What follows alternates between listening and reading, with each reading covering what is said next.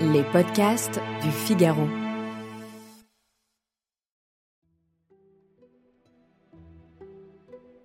Amis de la poésie, bonjour. Au printemps 1940, la fin de la Deuxième Guerre mondiale suscite un grand espoir. Tout paraît possible. Et Léopold Sédar Sangor partage cette euphorie. Mais rapidement, c'est la désillusion. Sangor vient de prendre un poste de chargé de cours en langue et civilisation africaine à l'École nationale de la France d'outre-mer. Dans le cadre d'un voyage d'études, Sangor retourne au Sénégal en juillet 1945.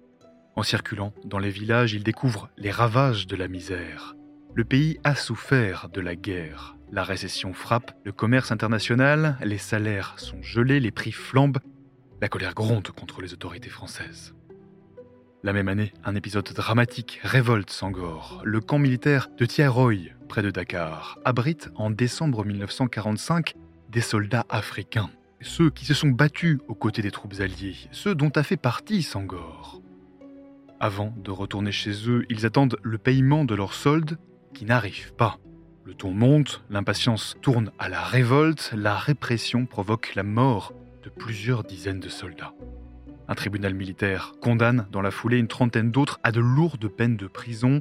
Cette tragédie scandalise les Sénégalais. Sangor exprime sa colère à travers un poème, ici interprété par Simone Sandrard en 1963. Un poème qui le rend célèbre. Prisonnier noir. Je dis bien. Prisonnier français. Est-ce donc vrai que la France n'est plus la France? Est-ce donc vrai que l'ennemi lui a dérobé son visage Est-ce vrai que la haine des banquiers a acheté ses bras d'acier Et votre sang n'a-t-il pas ablué la nation oublieuse de sa mission d'hier Dites, votre sang ne s'est-il mêlé au sang lustral de ses martyrs vos funérailles seront-elles celles de la Vierge Espérance À cette même période, le maire de Dakar, Lamine cherche à lancer un nouveau groupe politique à l'approche des premières élections d'après-guerre.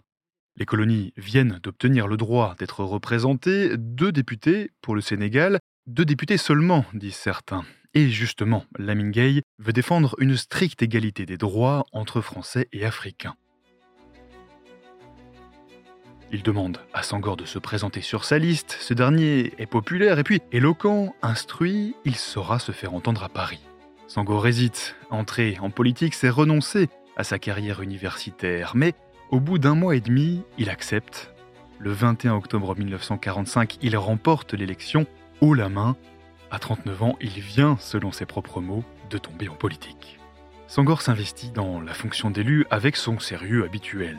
Dans la riche bibliothèque du Palais Bourbon, il a de quoi approfondir sa réflexion, mais il s'engage surtout sur le terrain. Il écoute les doléances, répond scrupuleusement aux lettres et surtout il sillonne les provinces du Sénégal jusqu'aux villages les plus reculés.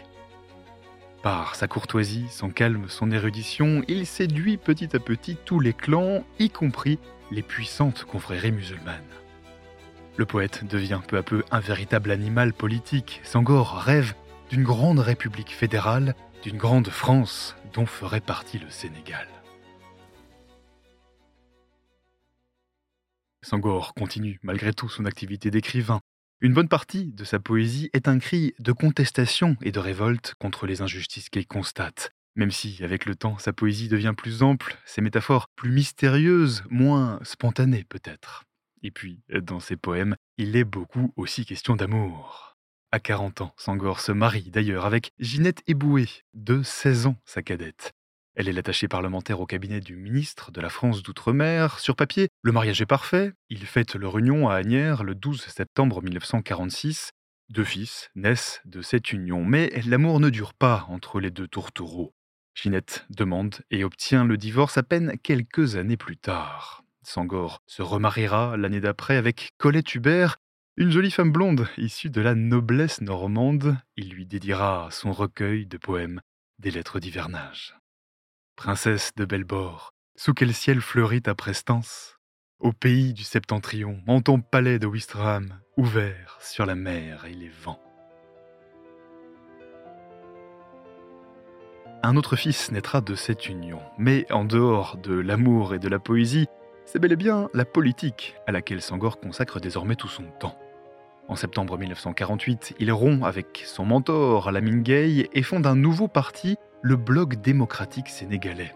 Après une rude bataille électorale, il remporte les législatives de 1951. La légitimité de Sangor est alors largement établie. Lorsque la République soudanaise, l'actuelle Mali, fusionne avec le Sénégal pour créer une fédération, Sangor devient président de la nouvelle Assemblée législative fédérale. Ce jour-là, Sangor enterre sa vie de parlementaire français, inaugurée 13 ans plus tôt. Cette nouvelle fédération, toutefois, fonctionne mal. Trop de choses opposent la République soudanaise et le Sénégal. Le ton monte, un conflit entre les deux pays menace. Le 20 août 1960, le Sénégal se retire de la fédération et proclame son indépendance.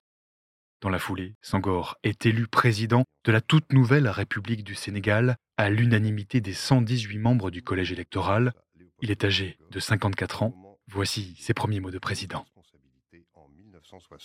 C'est un redoutable honneur pour moi d'avoir été placé hier par la confiance unanime des représentants de la nation à la tête de l'État sénégalais. Les Sénégalais ont prouvé au monde étonné qu'ils savaient, à l'heure du péril national, communier dans un commun vouloir de vie commune en oubliant leur querelle sous le baobab. Cette vibrante unanimité, je l'ai sentie hier dans les rues de notre capitale.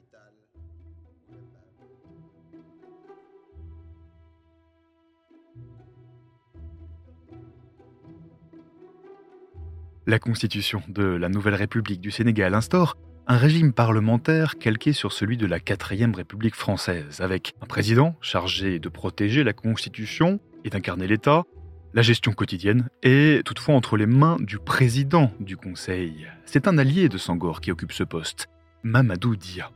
Depuis 1948, les deux hommes ont gravi ensemble les marches du pouvoir.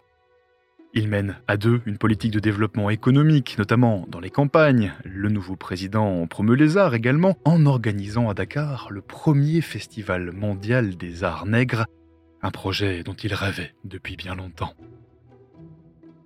Mais bien vite, des tensions apparaissent. Sangor veut garder une bonne entente avec la France, Dia rêve de son côté de nationaliser les entreprises étrangères. L'exercice du pouvoir éloigne les deux amis jusqu'à la rupture. En décembre 1962, Sangor fait arrêter Dia pour tentative de coup d'État. Ce dernier passera près de 11 ans en captivité. Voici Sangor seul maître à bord du Sénégal avec une nouvelle constitution taillée à sa mesure un régime présidentiel fort. Dans le même temps, il fait tout pour désarmer, voire faire taire la moindre opposition.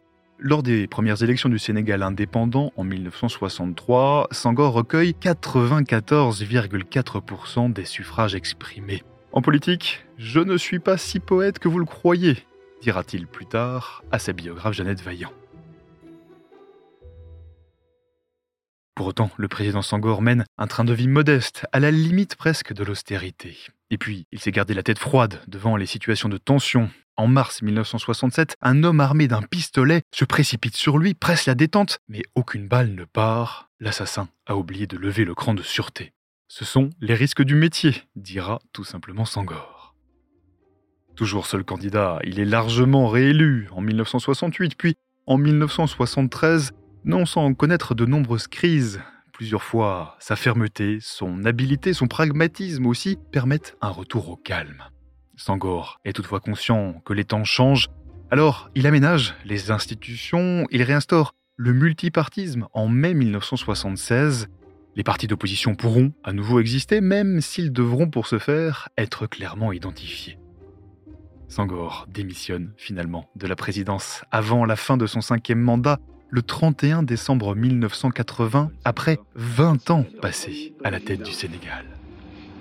Après y avoir mûrement réfléchi, j'ai décidé de me démettre de mes fonctions de président de la République. La Cour suprême est la gardienne vigilante de notre... Une fois retiré de la vie politique, c'est en Normandie que Léopold Sédar Senghor prend sa retraite, près de Caen, dans une maison appartenant à sa femme. Il continue à écrire, à donner des conférences, et trois ans plus tard, le 2 juin 1983, il est élu à l'Académie française. Il est à nouveau ici le premier, premier noir, à siéger dans la prestigieuse assemblée. Sangor est désormais un immortel.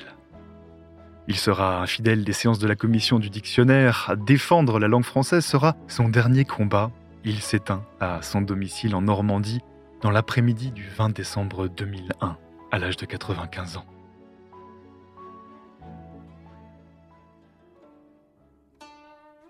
Léopold Sédar Sangor, La marche à l'amour.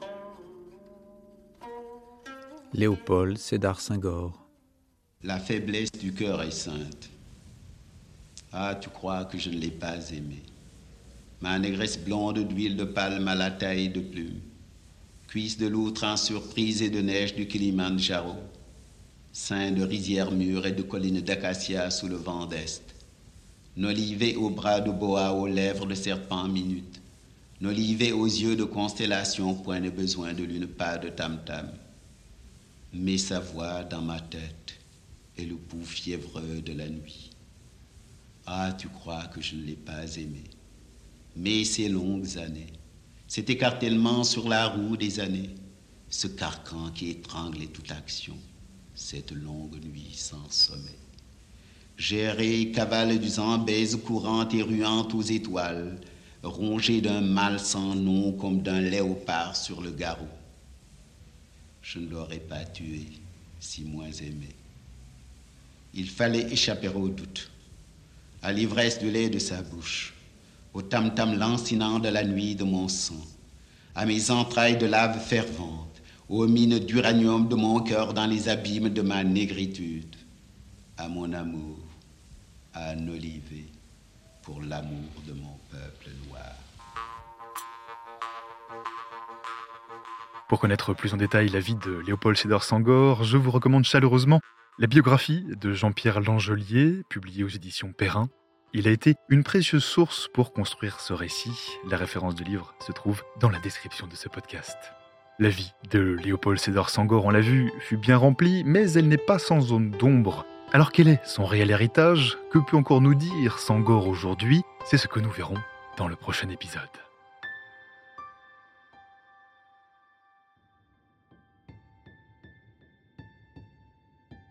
Merci d'avoir écouté ce podcast. Je suis Alban Barthélemy, journaliste au Figaro. Vous pouvez retrouver le moment poésie sur Figaro Radio, le site du Figaro et sur toutes les plateformes d'écoute. À bientôt.